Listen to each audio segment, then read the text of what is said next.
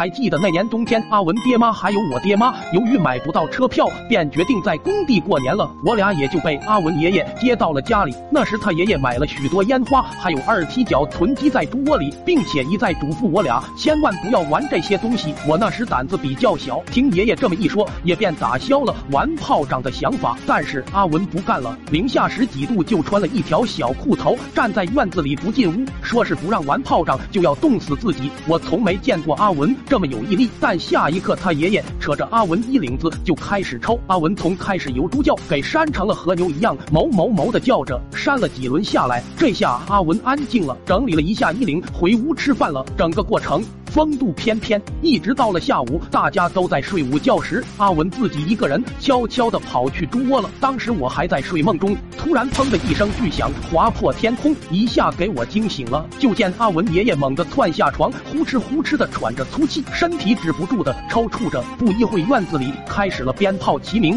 母猪乱窜。爷爷这会也是调整过来了，赶忙跑去开门。刚开门那一刻，还没来得及说话，一只母猪朝着他就撞了上去，一下给。他也顶翻了。等爷爷清醒过来时，发现自己已经倒骑着猪跑了二里地了。此时我也是跑到了院子里，就见阿文手里还提着两个二踢脚，站在原地呆呆的说着：“完了，我爷回来得把我连打变形。”看着阿文的样子，我一下有了主意，赶忙拉着阿文就往屋里跑。我拿着麻绳熟练的绑在房顶，下面还放了一个凳子。弄完以后，对着阿文说：“待会爷爷回来了，你就假装上吊，等他进屋时，你就把凳子踢开，保准把他。”吓懵了，哪里还敢打人？阿文听闻，一下子来了精神，但我看他虎了吧唧的样子，还是有些放心不下。踩着凳子就说要给他演示，阿文就在一旁配合着我。我熟练的把麻绳套在脖子上，刚要说话，一个没站稳凳子就被我踢倒了，脖子上的活结一下子勒紧，整个人顿时就窒息了，手舞足蹈，疯狂的挣扎着。阿文在一旁看得有些发愣，忍不住的问道：“